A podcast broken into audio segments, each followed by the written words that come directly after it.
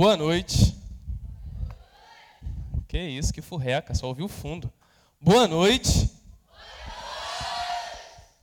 Caraca, gostei, gostei. Tem algum visitante hoje? Primeira vez que está vindo? Ninguém? Ah, tá. Caramba.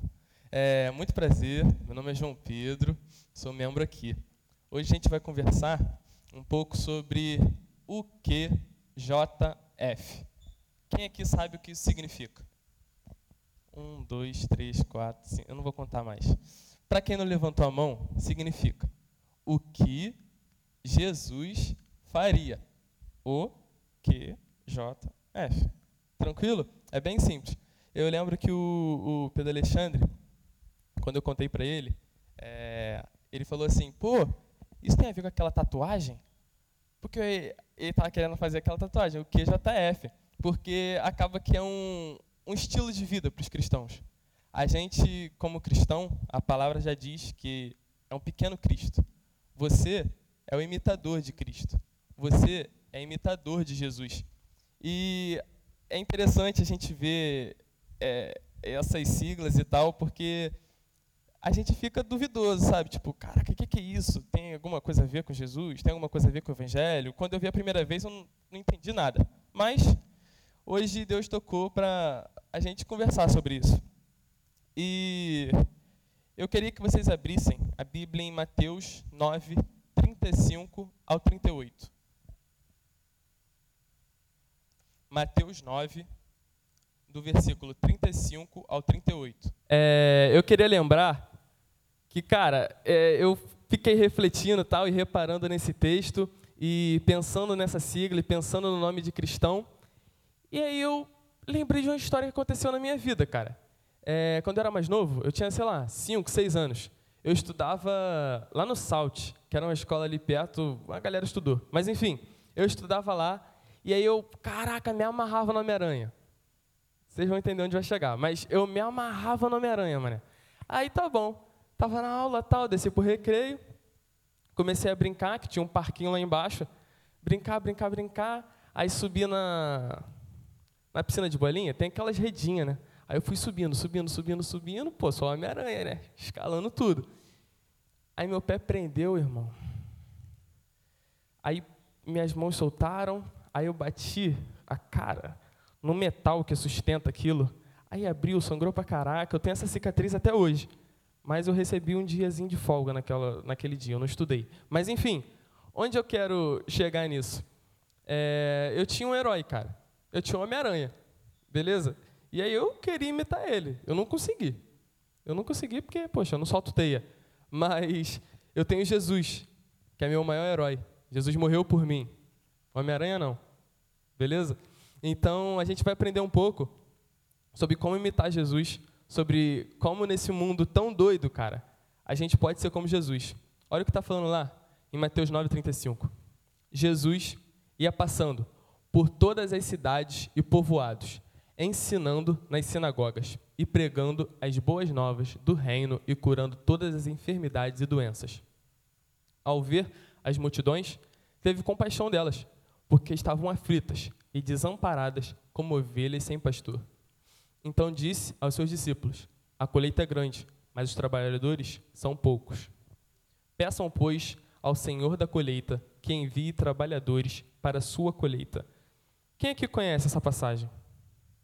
Beleza. Na minha Bíblia, é, eu, sabe, eu sabia tal dessa passagem, porque eu lembro do finalzinho, tipo, ah, a seara é grande, mas os trabalhadores são poucos. Mas eu, quando eu estava estudando, eu vi na minha Bíblia estava escrito a compaixão de Jesus. Eu falei, caraca, a compaixão de Jesus. E eu fui ver umas partes atrás e é realmente, cara, mostra muito o amor de Jesus, a compaixão de Jesus. O que tinha acontecido antes disso? Jesus andando, ensinando, curando, tal. Ele encontra a mulher do fluxo de sangue. Uma cura. E aí no caminho, né, que ele tinha um objetivo para curar a filha do chefe das sinagogas. E ele vai e cura. Depois disso, ele continua andando, andando, andando e cura dois cegos. E continua, continua. E depois disso, ele vai andando e cura um mudo endemoniado. Aí depois dessa sequência toda, depois desse, sabe, tanta coisa, a Bíblia começa a resumir um pouco. E aí nesse versículo, do versículo 35 ao 38, ele faz esse esse apertinho, fica tudo junto ali, e a gente entende que Jesus curou, Jesus ensinou, Jesus viveu, Jesus andou no, pelo mundo, pelo povo e fez coisas maravilhosas. E eu gostaria de tirar alguns pontos desse texto é, para a gente aprender como viver nesse mundo, o que Jesus faria, o que JF. É, o primeiro ensinamento que eu queria mostrar para vocês é que agimos como Jesus quando conhecemos o Evangelho. Olha lá o versículo 35, na parte A. Jesus ia passando por todas as cidades e povoados, ensinando nas sinagogas, pregando as boas novas do reino. Em outras versões, fala que ele ensinava e pregava o evangelho.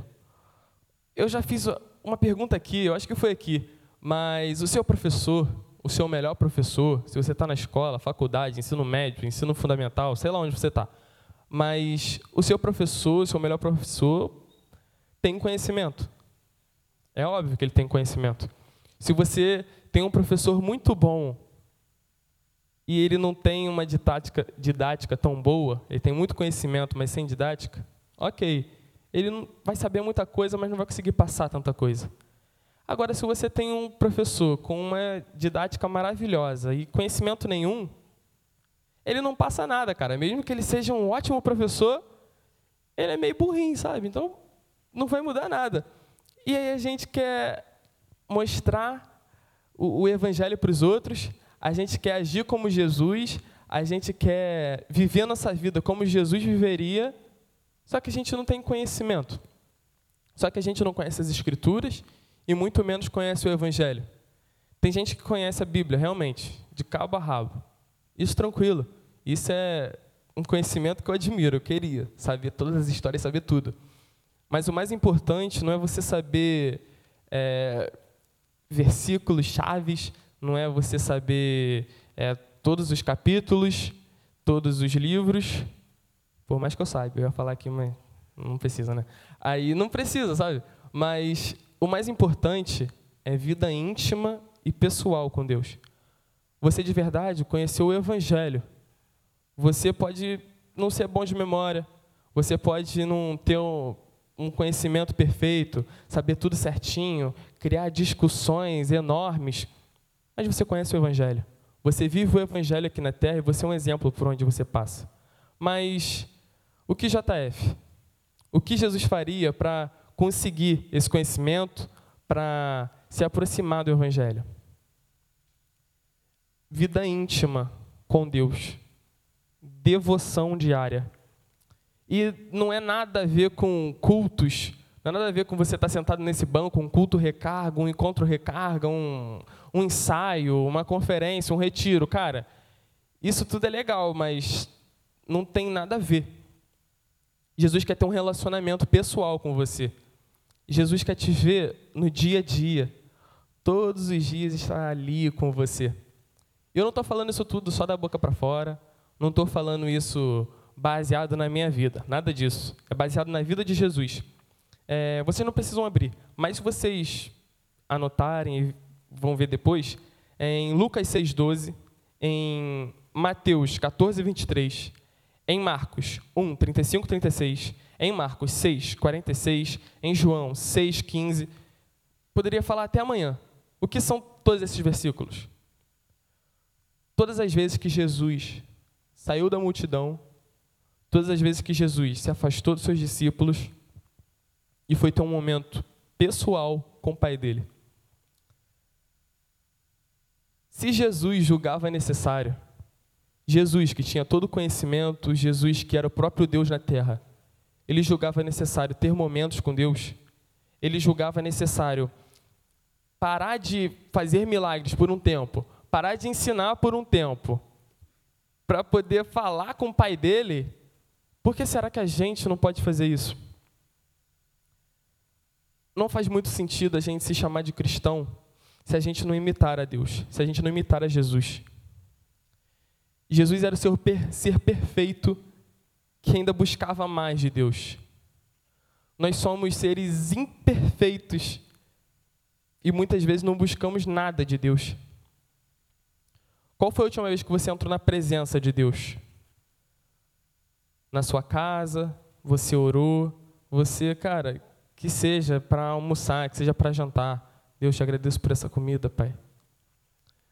Você tem espírito de oração constante? A Bíblia fala, né? Orar sem cessar. É, a Amanda tem, eu sei que ela tem, que ela ora sempre. A gente vai falar com ela, ela tá. Amém.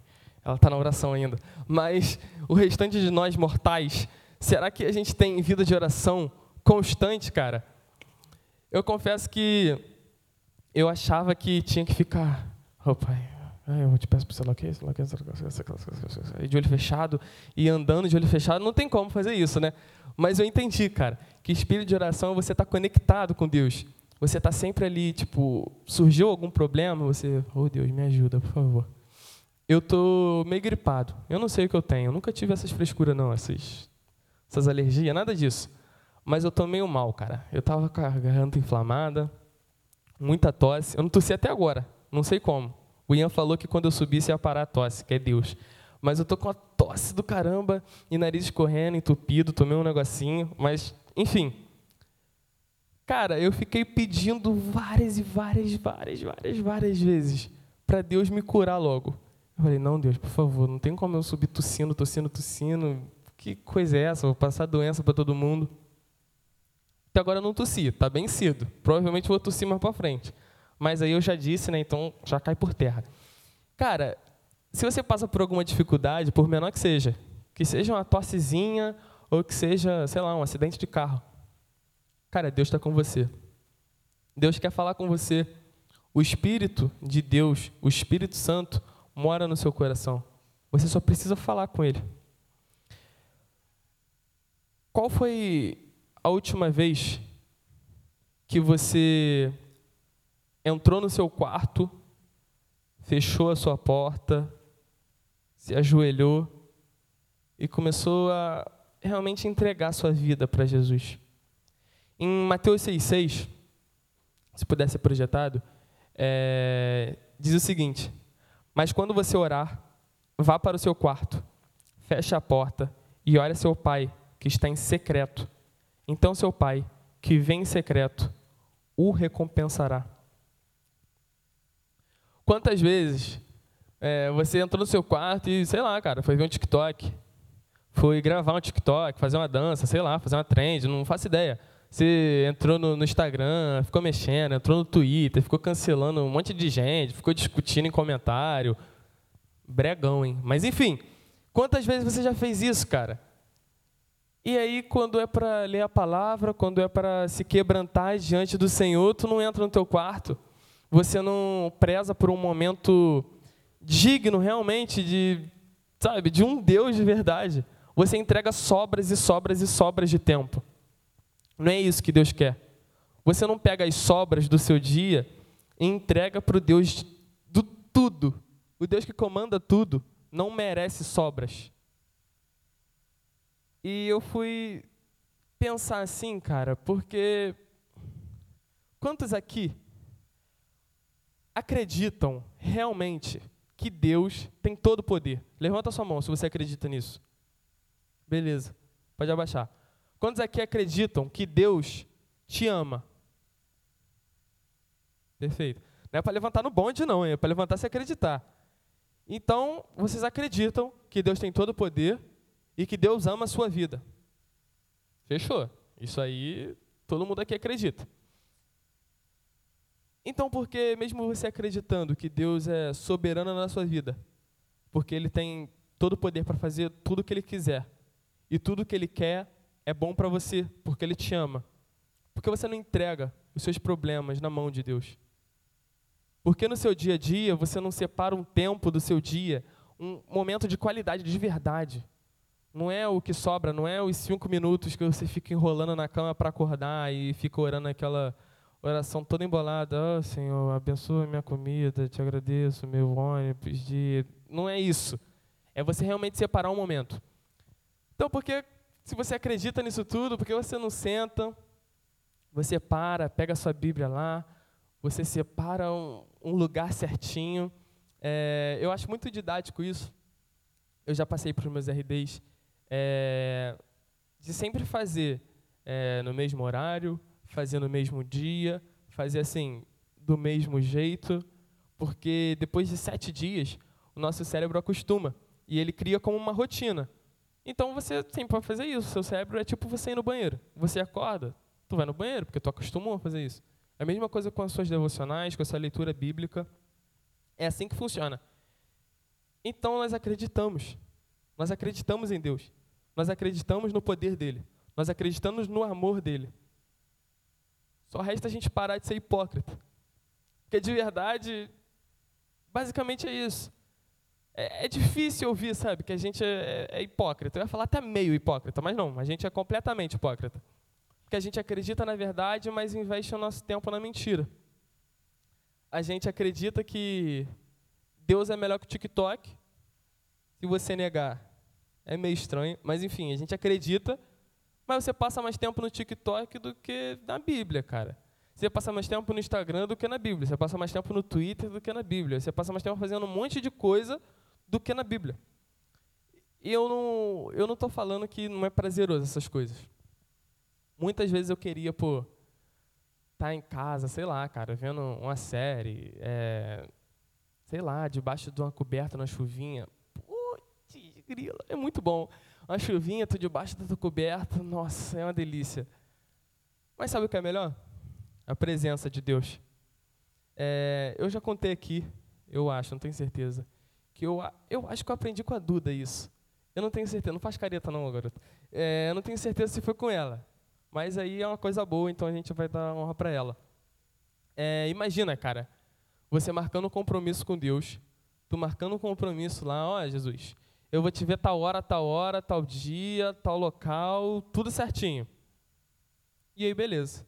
Aí Jesus chega antes, bota a mesma maneira, estica um pano legal, bonito, bota uma comida legal, bota lá a Bíblia e tal, senta na mesa, acende a velhinha, né?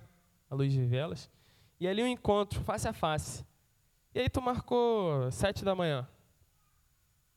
Aí passa sete, sete quinze, sete e meia, oito, dez, três horas da tarde, meia-noite. Jesus está sentado lá, cara. Tu não vai falar com Jesus? Tu se sente bem dando bolo em alguém? Eu não me sinto bem dando bolo nem em pessoas normais. Imagina em Deus. Depois que eu apliquei isso na, na, na minha mente, eu fiquei meio que me julgando assim, tipo, caraca, Deus está me esperando lá, hein? Se eu não for, eu vou pro inferno, que eu estou dando bolo em Jesus. Mas, enfim, mas eu ficava com medo, eu fico com medo. Então, por temor a Deus, por respeito a Ele, eu separo um tempo, eu separo um lugar, eu separo tudo. Eu não, eu não ia nem falar como é, porque eu já falei, mas eu vou falar de novo. É, como que eu separo? Como funciona para mim? Eu acordo, igual todo mundo, aí beleza? Aí eu pego o Kindle e às vezes pego um fonezinho e aí tranquilo. E aí desço, vou para a sala, aí arrumo um cafezinho lá, aí sento no sofá, boto o fonezinho e aí ou sem fone, enfim. E aí eu pego o Kindlezinho. E aí tem um livro ali, é igual pegar um livro normal, igual um papel normal. E aí eu oro, e aí começo a ler. Eu vejo a passagem, e aí vejo as referências e tal, e aí eu vou lendo, refletindo, lendo, refletindo, lendo, refletindo, lendo, refletindo, lendo, refletindo, até acabar o livro. E aí, quando acaba, eu, eu fecho, sento, fico ali, né, pensando, refletindo tal, como eu posso aplicar isso no meu dia. E aí eu começo a orar. E aí eu oro por tudo, por tudo. É, eu fazia aquela parada de 5, 5, 5, 5, 5, 5, 5. Só que aí eu fico muito tempo, eu não, eu não tenho mais esse, esse tempo. E aí eu oro assim, é, Senhor, eu te peço pelo meu RD e tal, pô, pela saúde da minha tia. E, caraca, Deus, guarda a gente aí, um monte de ônibus pegando fogo aí, uma chuvarada. Então eu, eu, vou, eu vou assim, mas funciona para mim, sabe? Tem funcionado para mim.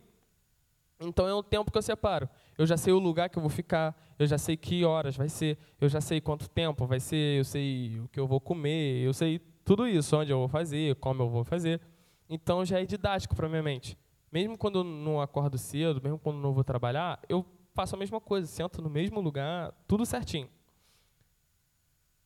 E eu indico para vocês aplicar isso na vida de vocês de verdade. É, eu estudando, eu lembrei de uma música, porque eu estava pensando, poxa, será que a gente tem dado a importância para Deus do jeito que Ele merece mesmo? E eu lembrei, cara, eu não faço ideia quem canta. Eu lembro que já veio aqui quando eu era novinho, mas cantava que um dia em tua casa vale mais do que mil noites em outro lugar. Não, cantava também, é, um dia nos teus atos vale mais do que tem dias em palácios, enfim, é um negócio muito bonito. Você entendeu? E aí eu fui pensando, caraca, um dia vale mais do que mil noites em outro lugar? Pô, será que isso é verdade na tua vida mesmo? Eu acredito que isso é verdade. Mas você prefere estar um dia aqui? Seja sincero. Você prefere estar um dia aqui do que, sei lá, cara, eu vou botar um exemplo para mim. Mil dias jogando bola com o Neymar? É complicado. Você prefere estar tá aqui do que mil dias. Sei lá, cara. É... Agora tá na moda aquela, aquela menina branca que canta. Taylor Swift. Do que mil dias, em, sei lá, mil shows dela, não faço ideia como funciona. Mas você prefere realmente? Você prefere estar tá sentadinho ali, fazendo sua devocional, do que você estar tá mil dias no melhor lugar que você quer estar? Tá? Sei lá, você prefere fazer isso do que mil dias no show da One Direction, que vai voltar, aí Mari, que vai voltar One Direction. Você prefere mil dias com eles?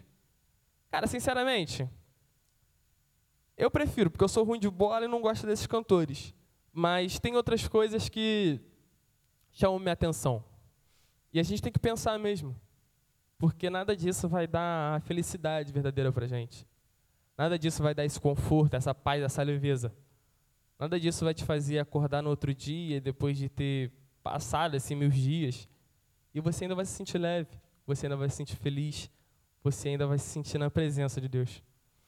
É, Spurgeon escreve o seguinte: Consideramos algo muito abençoado colocar nossa cabeça no seio do Senhor. Então, se essa alegria nos satisfaz tanto, por que deveríamos pensar em mudar? Quem troca o ouro pela escória? Não renunciarmos, não renunciamos o sol, até achar outra luz melhor.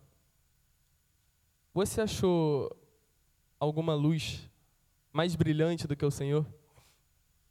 Você achou um amor mais acolhedor do que o do seu pai? Um cuidado mais forte do que aquele que enviou seu filho para morrer por nós. É muito batido a gente falar que é por falta de tempo.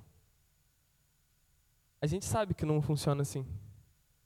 A gente sabe que para todo mundo o dia tem 24 horas. Realmente tem rotinas mais puxadas, tem rotinas mais tranquilas. Isso a gente sabe.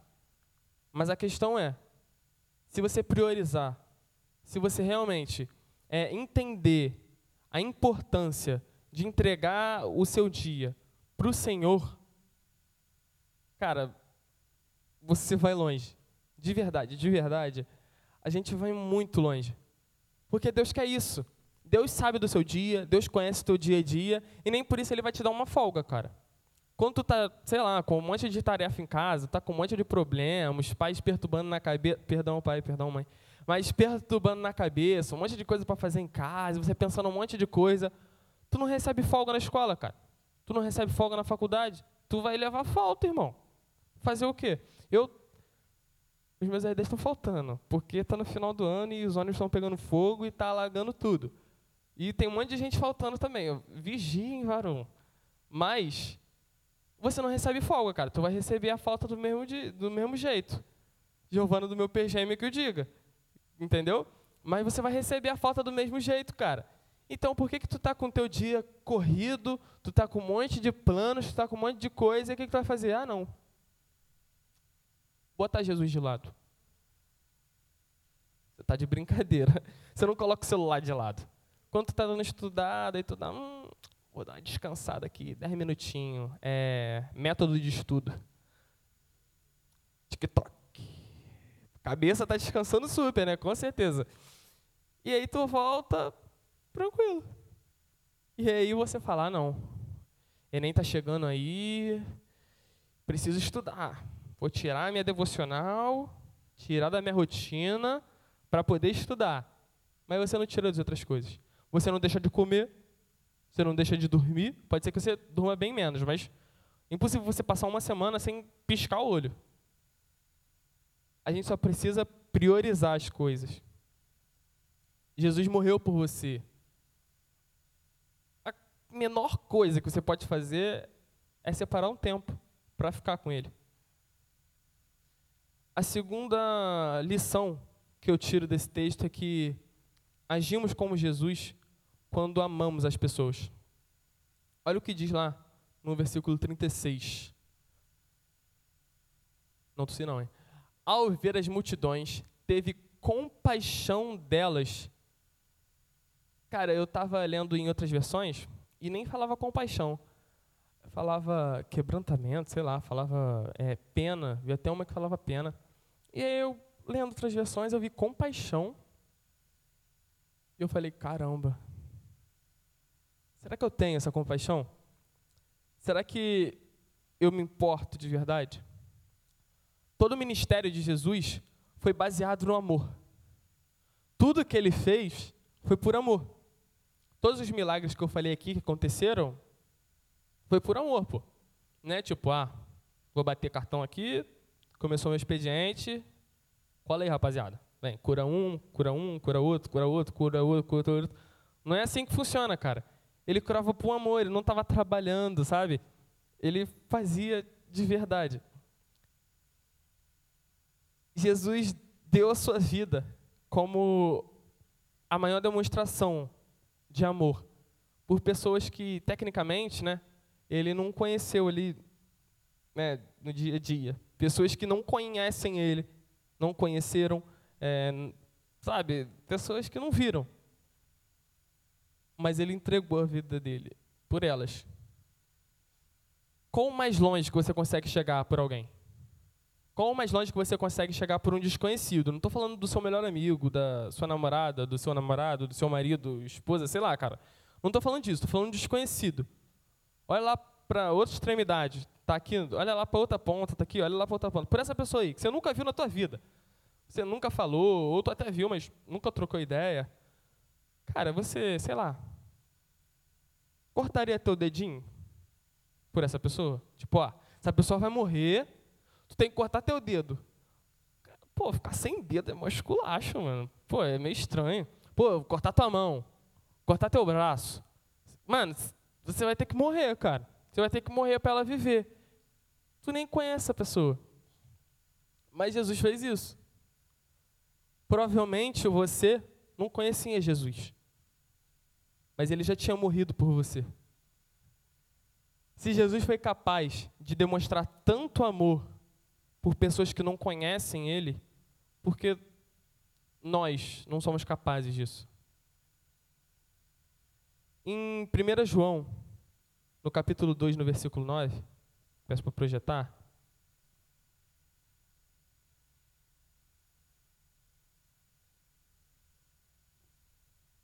Quem afirma está na luz, mas odeia seu irmão, continua nas trevas. Pode projetar o 1 João 4, do versículo 7 ao 21, aí a gente vai ler um pouquinho mais, hein? Amados, amemos uns aos outros, pois o amor procede de Deus aquele que ama é nascido de Deus e conhece a Deus. Quem não ama não conhece a Deus, porque Deus é amor. Foi assim que Deus manifestou o seu amor entre nós. Enviou o seu Filho unigênito ao mundo para que pudéssemos viver por meio dele. Nisto consiste o amor. Não em que nós tenhamos amado a Deus, mas em que ele nos amou e enviou o seu Filho como propiciação pelos nossos pecados. Amados, visto que Deus assim nos amou, nós também devemos amar uns aos outros. Ninguém jamais viu a Deus. Se amarmos uns aos outros, Deus permanece em nós e seu amor está aperfeiçoado em nós.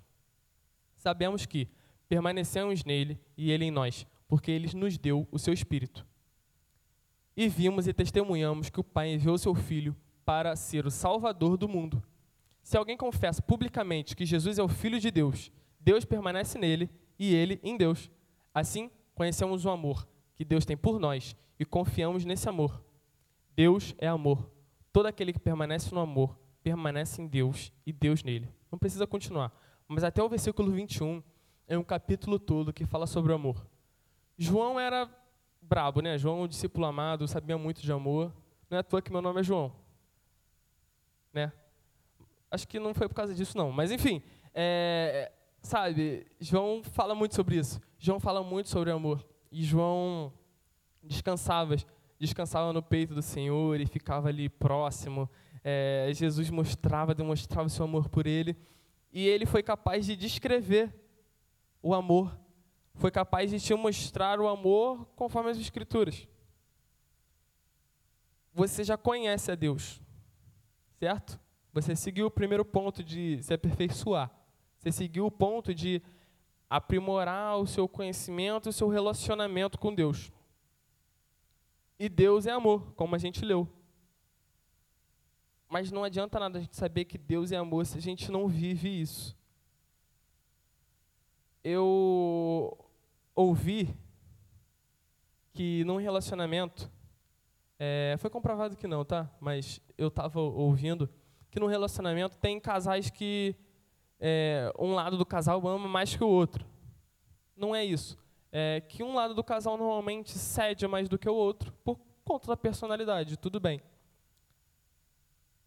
E foi mostrado que não, pô, porque é meio estranho isso. Imagina você tá namorando, beleza? Você tá casado, sei lá. E aí você, poxa, sente um amor pela sua esposa. Você sente um amor pelo seu marido. E aí você sabe que ele só sente metade do teu amor. Pô, isso é meio estranho. Caraca, que papo é esse? Eu tô amando pra caraca, o cara tá me amando pouco. Ih, não vai rolar não, irmão. E aí a gente quer tem um relacionamento com Jesus e a gente não está amando nada, cara. Jesus ama o suficiente para morrer por você, mas você não ama o suficiente para viver por Ele. Você não ama o suficiente para renunciar à sua ação, para você renunciar é, decisões por amor a Ele. Isso não faz sentido. Jesus mostrou todo o seu amor na sua caminhada, mostrou todo o seu amor no seu ministério, e tudo isso, você sabe disso, você sabe das histórias, você sabe dos milagres, isso é normal. Só falta você colocar em prática. Só falta você ceder às suas vontades para do seu irmão, para do seu amigo, para do seu próximo, para o seu inimigo, para um desconhecido. Você deve se amar, cara. Mas você também tem que pensar no outro. Você também tem que amar o outro, não a ponto de você sempre escolher você, você, você, você, você, e nunca o próximo. Em Lucas 6, 27, é, eu já tinha até pregado aqui sobre isso. Diz assim: Mas eu digo a vocês que estão me ouvindo: amem os seus inimigos, façam bem aos que os odeiam. Cara, pô, agora, sério mesmo, papo reto mesmo. Um cara chega na tua casa. Peraí, eu sou meio extremista. Vou pensar em um, um negócio. É, que eu sempre uso esse exemplo de matar toda a família, mas eu acho que não precisa hoje. O cara chega na tua casa e rouba seus bens. Né? Vamos descer um pouco o nível. Rouba tudo da tua casa. Irmão, pega a televisão, desce pela janela. Não sei o que ele vai fazer, vai levar tudo da tua casa. E tu encontra ele na rua, ele está passando fome ele precisa de um pão. Ele precisa que você pegue o pão que você está, divida e dê para ele. Não vai fazer isso de todo o coração, tipo, nossa, irmão, vem cá, eu te amo muito. Obrigado por roubar o papel higiênico da minha casa, irmão. Muito obrigado, irmão. Fiquei uma semana me limpando com a mão. Muito obrigado, Senhor. Não é assim que funciona. Você, sabe, você não vai estar tá feliz, você não vai ser amigo dele e ok. Mas Deus manda você dividir. Por mais que você não fique feliz, por mais que você não esteja ali, aí, vou dividir meu pão. Vou cortar a metade, vou comer só metade. Uma fome, vou comer só metade, isso aí. Mas você está dividindo por obediência. Você está obedecendo porque Jesus mandou você amar. Mesmo você não querendo, você está amando. Independente de tudo, independente se a pessoa roubou tudo, independente se a pessoa matou todo mundo, sei lá o que fez, cara. O mandamento de amar os outros, amar seus inimigos é imutável. Eu já vi muitas pessoas reclamando é, de coisas que não concordam com a Bíblia, de coisas que não concordam com o Evangelho. É, sei lá, cara, é, roubar é, esposa, é, julgo desigual, homossexualismo, é, cara, várias coisas. E aí as pessoas querem moldar a Bíblia, sabe? Não, caramba, cara, eu sou mitomaníaco, eu sou viciado em mentir. Pô, não é isso aqui, exclui essa parte aqui, é, Êxodo 20, 13, não, Êxodo 20, 13 não matarás, mas enfim, é, 15, é.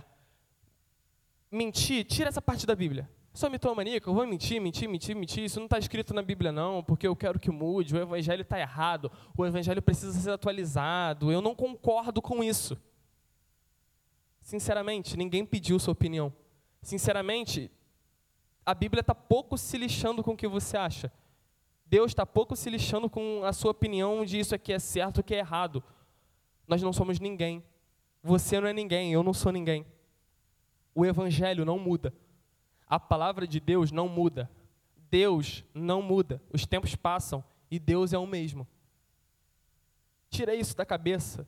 De tipo, não, essa parte da Bíblia eu vou seguir, essa parte da Bíblia eu não vou seguir, é, essa parte aqui eu vou deixar escondido, essa parte eu vou seguir só metade. Não é assim que funciona. Se você tem realmente o Espírito Santo no seu coração, ele te constrange de tal forma que você segue a Bíblia, de cabo a rabo é, Jesus fala que ele não veio para apagar as leis anteriores. Jesus veio para completá-las. Então não adianta você seguir só o Novo Testamento falando, não, o maior mandamento é amar. Tá maluco? Meu irmão aqui tá drogado, tá cheirado, tá fumado, tá, sei lá, baforado, sei lá o que ele tá, cara. Tá todo drogado. O que você vai fazer? Isso aí, irmão, eu te amo. Isso aí, você quer mais? Eu compro para você. Claro, irmão. Caramba, mas Deus é amor. Eu tô te amando pra caramba. Poxa, irmão, eu sou, sou homossexual, cara. O que, que você acha disso? É, pedindo sua opinião, é óbvio. Você não vai ser, sabe, grosso. Isso não é o evangelho. Pedindo sua opinião. O que você acha disso? Isso aí, cara. Tá certo. Pô, tá maluco. 2023, em pleno 2023. É isso aí mesmo. Tem que gostar de tudo um pouco. Isso não é amor. Isso não é o evangelho. Isso não é a Bíblia o Espírito Santo não está agindo no seu coração. Você tem que amar a todos da forma certa, da forma que Jesus ensinou. O amor verdadeiro. Aquele amor que é capaz de dividir o seu pão. Não aquele amor que é capaz de afirmar e concordar com tudo de errado que as pessoas pensam. É, eu fui para pensar essa parada de tipo, pô, eu não concordo, não concordo, não concordo. E fui ver que a gente é hipócrita mesmo.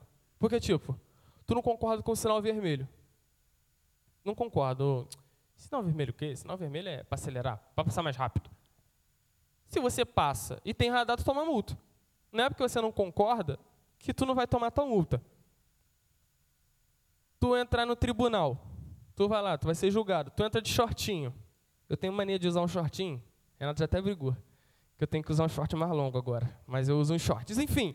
Aí eu entro com, com short curtinho. Tal, de tênis, short curtinho, bolsinha, tal. Chego.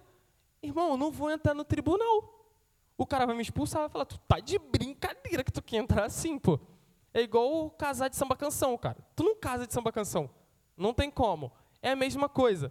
Você lutar, você jogar bola com doping o, o Pogba foi visto com, com doping, que é o quê? É, algum medicamento, alguma droga que te deixa mais forte, te deixa mais rápido, te deixa mais ativo, com uma reação maior. E você não pode usar isso. E aí, ah, não. Eu não estou concordando com a FIFA, eu não estou concordando com a UEFA, eu vou usar mesmo. Não estou concordando. Tá sem jogar, né, pai? Vai. Vai fazer o quê? Não é porque você não concorda que as coisas não acontecem. Eu vi. Acho que eu tava vendo. Foi hoje, mano. Eu tava mexendo no TikTok. Aí, ó, ó o TikTok. Tava mexendo no TikTok e aí vi uma pregação do. Aquele pastor engraçado. Cláudio Duarte. E aí ele tava falando. É, Pô, um dia. Um, um cara tava lá. E aí foi fazer gabinete. Ele falou: Não, pastor. Eu não acredito no inferno, não. Isso aí é coisa de, de otário. Isso aí ninguém segue, não. E aí, tá bom, saiu, tal, tal, tal, tal, foi atropelado, morreu. E aí o bonitão acorda onde? No inferno. Ele, ué, que é isso aqui, meu irmão? E ele virou pro diabo e falou, irmão, eu não acredito no inferno, não. O que, é que eu estou fazendo aqui? Ele, não, irmão, você não está entendendo. Aqui não precisa de fé, não. Precisa de fé lá em cima, na concorrência. Aqui não precisa. Se você não acredita no amor, se você não acredita na verdade, se você não acredita no evangelho, se você não concorda com a Bíblia, o inferno não precisa de fé. Fazer o quê? Mas a Bíblia é temporal. A Bíblia é imutável. A Bíblia não vai mudar por sua vontade, a Bíblia não vai mudar por minha vontade e nada do tipo. E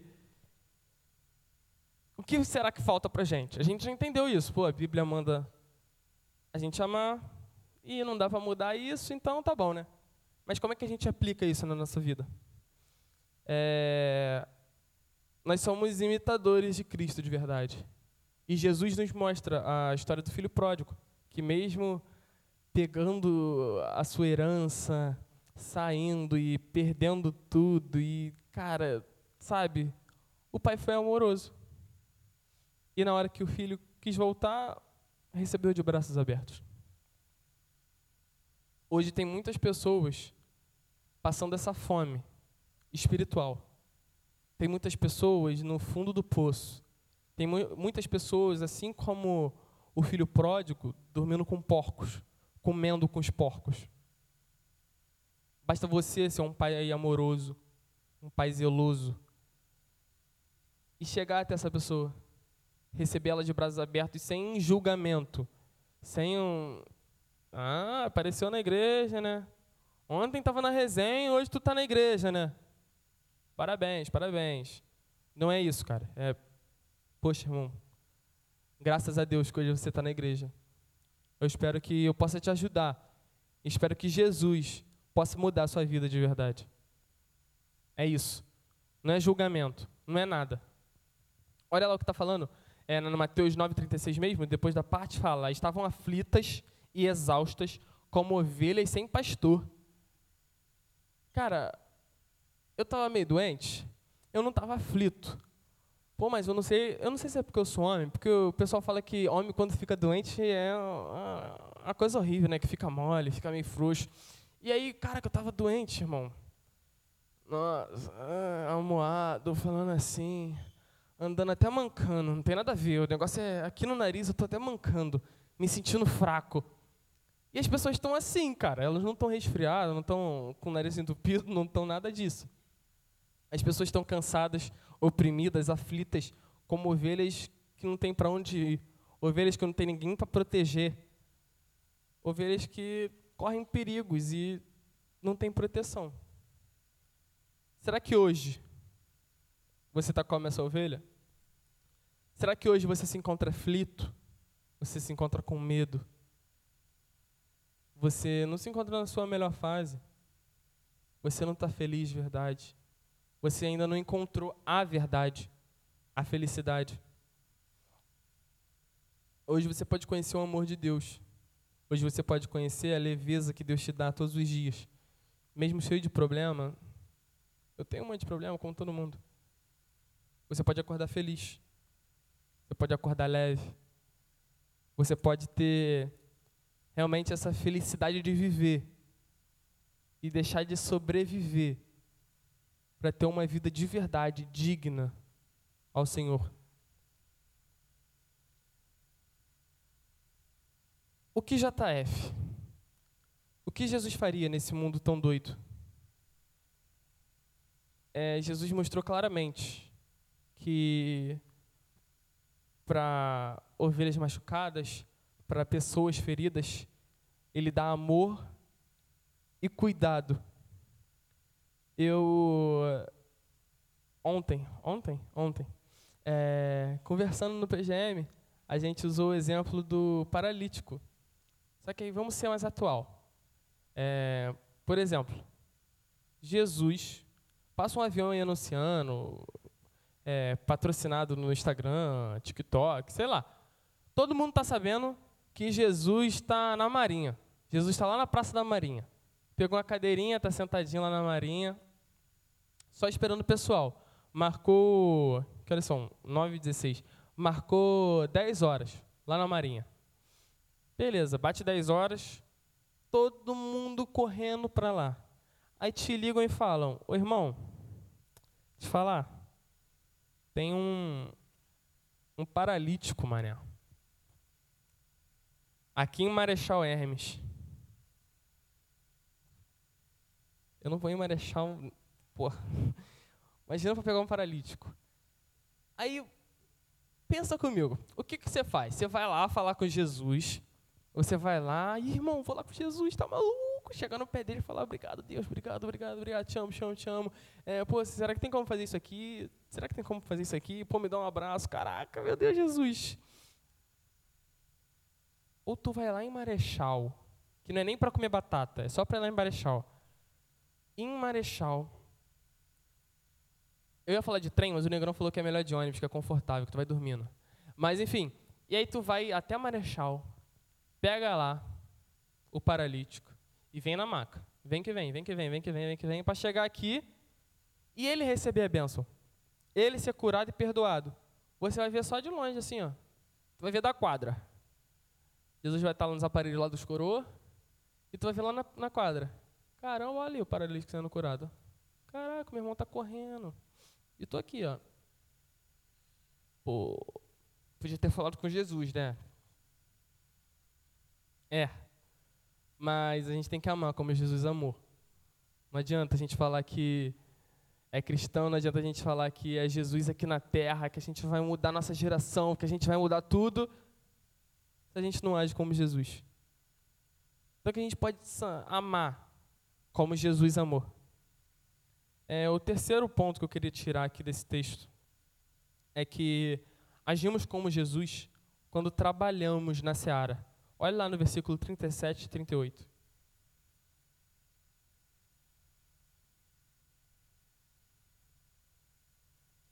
Então disse a seus discípulos: A colheita é grande, mas os trabalhadores são poucos. Peçam, pois, o Senhor da colheita que envie trabalhadores para a sua colheita. A seara é a colheita. Seara não é a marca. Na embaixada a gente canta lá, trabalhando na seara, e aí toda hora a gente, meio engraçadinho, quando tinha, sei lá, uns 10 anos, falava, trabalhando na perdigão. Bagulho de idiota, bagulho de criança. Mas Seara não é isso. Seara não é marca de frango. Seara não é isso, sabe? Seara é uma plantação de cereais. Por isso, seara. E a Bíblia fala que a gente precisa trabalhar na seara. Os trabalhadores são poucos. E a seara é muito grande. É, o pastor Tadeu sempre fala aqui sobre aquelas duas perguntas. Que quando você morrer, você vai chegar lá no céu.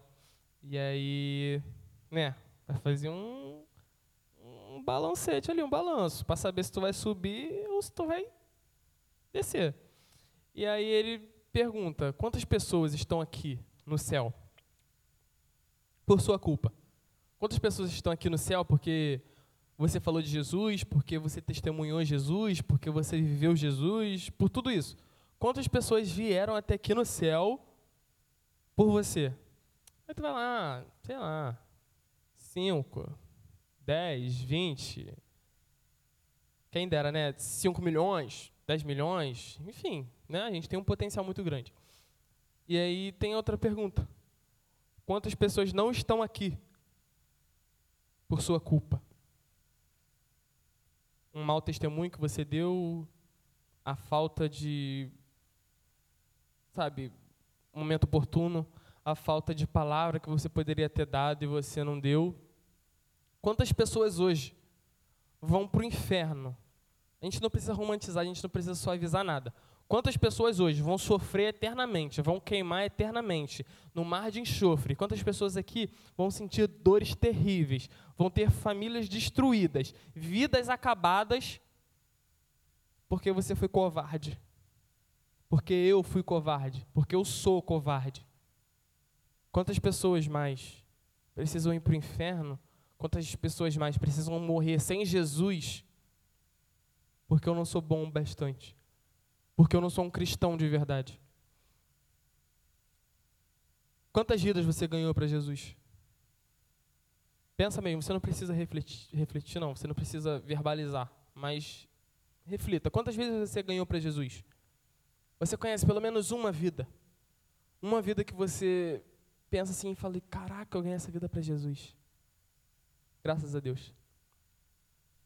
Se você não tem ninguém, está na hora de acordar. Está na hora de viver o Evangelho. Está na hora de ser cristão de verdade. Não é vir no culto sexta-feira, não é sentar nesse banco e, sei lá, ficar mexendo no celular. Não é isso. Não é vir para acabar e ficar na resenha lá fora. Não é isso é ganhar vidas para Jesus. Você tem sido um exemplo por onde você passa? Você sempre almeja ganhar essas vidas para Jesus e você, em todo lugar que você vai, você se posiciona, você tem uma postura, você se mostra cristão de verdade. Você, toda oportunidade que você tem, você abre sua boca para falar de Jesus. Tem aquela, aquela frase de Pregue o evangelho, se for preciso, fale. Isso é uma mentira. Heresia enorme. Heresias 3,6, está lá escrito. Cara, você tem que falar. Você tem que viver, você tem que pregar, você tem que falar, você tem que agir como, você tem que se posicionar, você tem que falar não na hora que você tem que falar não, você tem que falar sim na hora que você tem que falar sim. Você tem que fugir de algumas horas, você tem que fugir de algumas situações, porque isso é ser cristão. Qual o seu objetivo aqui na Terra? Qual o seu propósito? É, ganhar muito dinheiro? É, malhar muito, ficar como bonitão, tal, quadríceps de cavalo? Enfim, o que, que você quer? Você quer ter um sucesso profissional muito bom? Você quer ser, sei lá, a pessoa mais inteligente do mundo? Sei lá, correr? Não, não sei, cara. O que você pensa? mais do que todos os seus planos, mais do que todos os seus projetos de vida, mais do que o seu estilo de vida atual, o que você almeja ser, ganhar vidas para Jesus é muito mais importante. Você viver o Evangelho é muito mais importante. Você não tem que ter medo da, sei lá, cara, do julgamento. Você não tem que ter medo do cancelamento. Você não tem que ter vergonha de falar de Jesus. Você não tem que ter, sei lá, temor. Você não tem que ter nada disso. Você conhece a verdade. Nada pode ser tão chocante, tão forte, para bater de frente com a verdade que é o Evangelho. Não adianta você acreditar no Evangelho e aí você fala, não, Tá maluco que eu vou falar isso? Depois sobem aí trend topic, me, tui, me cancelam no Twitter, aí fica lá, Ih, é intolerante religioso, fala que Jesus é a vida e a verdade. É. É o quê? Ser cancelado é. Sabe, não é nada demais. Agora imagina, você não ser cancelado por ninguém aqui mas ser cancelado por Jesus. Tu vai subir no céu, pô, grandão, né? Graudão, ih, rapaz, tá maluco, eternamente lá no céu. Rua de ouro tal. Valeu, valeu. Tu vai descer. Aperta o elevador, só esperar aí que tu já vai, já vai botando a roupa de praia, que lá embaixo é quentinho. Você prefere agradar pessoas que não têm poder nenhum do que agradar a Deus, que é soberano na sua vida. A gente não pode se acomodar. A gente não pode ter medo e nem vergonha do Evangelho, porque é Ele que nos libertou. Essa frieza, esse comodismo, não vem do nada. A gente está muito confortável com a estrutura da igreja, com a temperatura que está aqui, com o banco que é confortável, com a roupa que você está vestindo, com o seu irmão que está do seu lado. Você está esquecendo do mais importante: viver o Evangelho no mundo. Será que tirando tudo isso, tirando toda essa estrutura, tirando tudo isso, esquecendo tudo isso, o fogo do Senhor ainda queima no seu coração?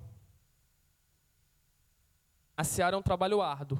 A seara é um trabalho difícil. Você tem que é, arar a terra, você precisa de tempo, paciência, você precisa regar, você precisa disso tudo. E você faz isso tudo pelo Senhor? Você é capaz de atravessar o mundo para é, entregar o Evangelho para as outras pessoas? Será que você pode, você consegue entregar sua vida integralmente para Jesus?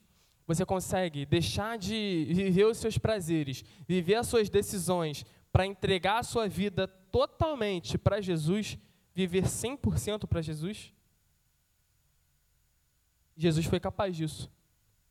Jesus entregou sua vida literalmente, Jesus morreu por você. O evangelho não tem nada a ver com isso aqui, com culto. O evangelho não é culto, o evangelho não é sentar nesse banco, o evangelho não é ficar confortável, o evangelho não é um ensaio, o evangelho não é um retiro, o evangelho não é um culto recarga, o evangelho não é um encontro recarga, o evangelho não é um retiro, uma conferência, nada disso. O evangelho é amor, o evangelho é cuidar de vidas. Jesus, em momento nenhum, fala que o evangelho você vai se sentir confortável, você vai sentar e vai ficar, sabe, nossa, hoje estou muito feliz, hoje está, nossa, ótimo. Não é isso. Você precisa trabalhar. Jesus trabalhou, Jesus viveu de verdade. A gente só precisa parar de ser preguiçoso, cara. De verdade, de que vale isso? Para que, que a gente veio para cá? Para que, que a gente nasceu para ser preguiçoso? A gente está vivendo mais um dia, um dia, um dia, um dia, um dia, não está fazendo diferença em nada. Até agora, o que, que você mudou o mundo? O que eu mudei o mundo? O que, que a gente está fazendo de diferente? Em Campo Grande aqui, antes de você chegar aqui, o que, que mudou? Mudou nada, cara. Continua a mesma coisa, tem os mesmos problemas. A gente precisa fazer a diferença um livro que eu estava pesquisando e eu vi de Dominic Collins fala que o evangelho ainda não existe. É o título do livro. O evangelho ainda não existe. Eu falei, caraca, que isso, irmão? Esse cara é meio, meio herege, hein? O evangelho não existe. E refletindo, eu vi que, cara, sinceramente, para muitos não existe. Para muitos ainda não entenderam o que é o evangelho. Ainda não estão sentindo esse fogo do evangelho, esse fogo sabe, do Senhor, não estão sentindo isso. O Evangelho não existe. A igreja existe. É, conferências existem. Cultos existem, mas o Evangelho é desconhecido para muita gente. Será que hoje você está disposto a acabar com toda a hipocrisia? Excluir tudo isso da sua vida, excluir toda essa mentira da sua vida e viver a verdade? Viver o amor, e amar a verdade? Você está disposto a mudar o mundo? Eu quero encerrar. O que JF? O que Jesus faria? Em momentos tão difíceis como a gente está vivendo. Primeiro de tudo, conheceria o Evangelho. Aplicaria o Evangelho nesse mundo tão doido, teria dia a dia com o Senhor, teria um relacionamento de verdade. Será que hoje você se compromete a ter um relacionamento de verdade com Jesus? Não é da boca para fora, isso não, não, vale de nada. Levantar a mão e vir aqui para frente, isso é uma mentira. Não vale de nada. Mas será que hoje você pode realmente tirar um, uma parte do seu dia. E ter esse compromisso com o Senhor que fez tanto por você. Segundo ensinamento é que Deus, Jesus, nesse mundo tão difícil, amaria as pessoas, teria compaixão. Será que hoje você tem sido como Jesus? você ama o seu próximo, você morreria por pessoas, você viveria por pessoas. Você mudaria o mundo porque você quer que pessoas vivam em um lugar melhor. E por último, trabalhar na seara. A igreja precisa de um avivamento. A igreja precisa desse fogo. A igreja precisa viver os seus dias de verdade, os seus dias de novo. Não adianta a nossa juventude, a nossa adolescência, a gente só esperar o tempo passar, cara. A gente tem gás, a gente tem energia, a gente pode fazer coisas grandiosas, cara. Os adolescentes e os jovens não são a igreja de amanhã, são a igreja de hoje. Você pode fazer a diferença, cara. Independente da sua idade, eu não sei quantos anos você tem, eu não sei o que você faz, onde você mora, é, sei lá, sua condição financeira, eu não sei nada disso. Mas você pode fazer a diferença. Você pode mudar o mundo. Eu penso muito sobre isso. Eu quero mudar o mundo. Eu não quero ser só mais uma pessoa que vive a sua vida um dia após o outro e, sabe, nada disso. Eu quero mudar o mundo de verdade. Eu quero espalhar o evangelho para todas as pessoas do mundo, para que todo mundo conheça a verdade que me libertou, me salvou, a verdade que me faz feliz, a verdade que me dá motivo para acordar todos os dias. Mesmo eu tendo meus problemas, essa verdade me dá esse gás, me dá esse ânimo. Eu quero mudar tudo, de verdade. Será que hoje você está disposto a mudar tudo? Será que hoje você está disposto a viver o evangelho de verdade, tirar esse evangelho de fachada? Esquecer isso de ser crente só na, na igreja. Esquece isso. Você é crente lá fora, não aqui dentro. Pensa que vocês abaixem sua cabeça.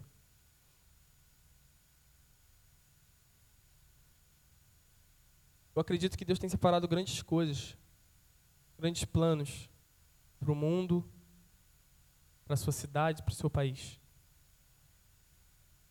Eu sei que você pode fazer parte disso. Eu sei que com a verdade que Jesus é, dentro do seu coração, você pode fazer a diferença. Peça isso para Ele. Para que Ele realmente mude o seu jeito de agir.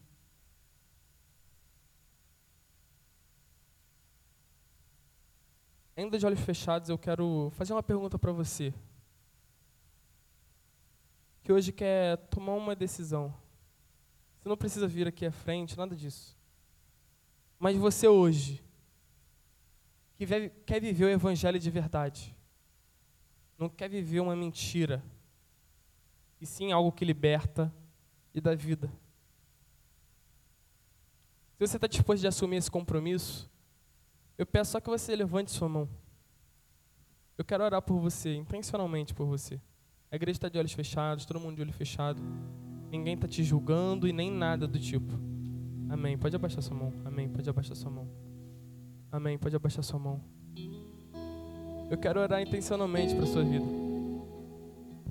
Amém. Pode abaixar sua mão. Eu acredito que isso é muito simbólico, mas é muito didático. Hoje você está assumindo um compromisso de verdade para esquecer o evangelho de fachada e viver a verdade no seu dia a dia. Se você deseja isso, só peço que você levante a mão e marque esse dia.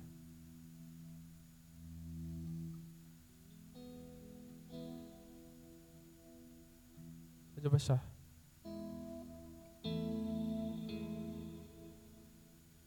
Eu gostaria de orar pela sua vida. Pai, eu te agradeço, Pai, por ter enviado seu filho para morrer no meu lugar. Te agradeço por me dar a oportunidade, Pai, de viver o Evangelho real, Pai, dia após dia. Te agradeço, Pai, por ter me dado fôlego de vida. Te agradeço por cada pessoa aqui. Eu sei que nada que foi dito, nada que foi falado, foi do meu entendimento ou da minha boca, e sim do Senhor, Pai. Eu não tenho controle sobre nada, mas sei que o Senhor separou as pessoas certas para estarem aqui hoje. Te agradeço novamente, Pai, pelo coração de cada um aqui, pela mente de cada um aqui, Pai, e que de verdade esses compromissos com o avivamento do Senhor sejam reais e que possamos mudar o mundo, mudar Campo Grande, o Rio de Janeiro, o Brasil, Pai. Que a gente realmente possa fazer a diferença onde colocamos a planta dos nossos pés. Te agradeço. Em nome do seu Filho Jesus.